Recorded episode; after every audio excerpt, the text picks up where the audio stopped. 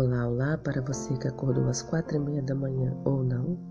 Hoje é sábado, dia 25 de setembro de 2020.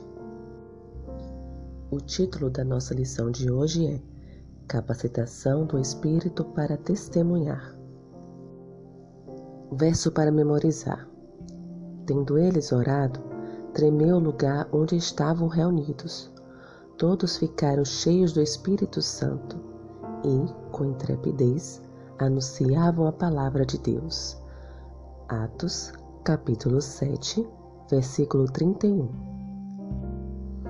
Quando Jesus ordenou aos primeiros cristãos, abre aspas, ide por todo o mundo e pregai o evangelho, fecha aspas.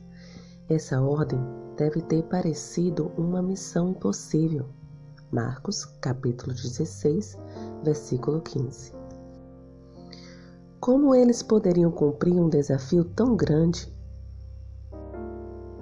Eles estavam em número tão reduzido. Seus recursos eram limitados.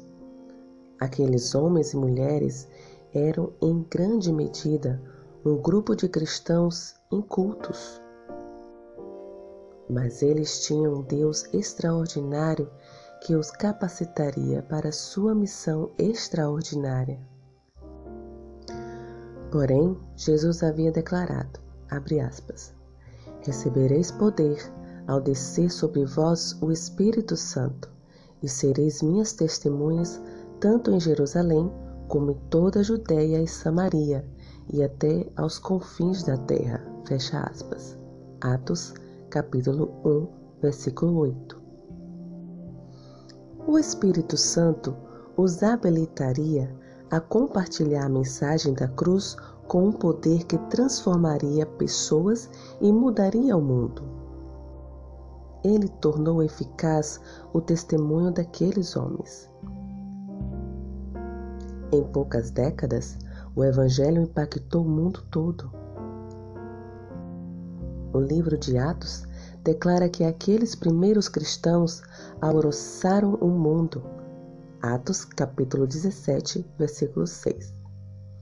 O apóstolo Paulo acrescentou que o evangelho, abre aspas, foi pregado a toda criatura que há debaixo do céu, fecha aspas.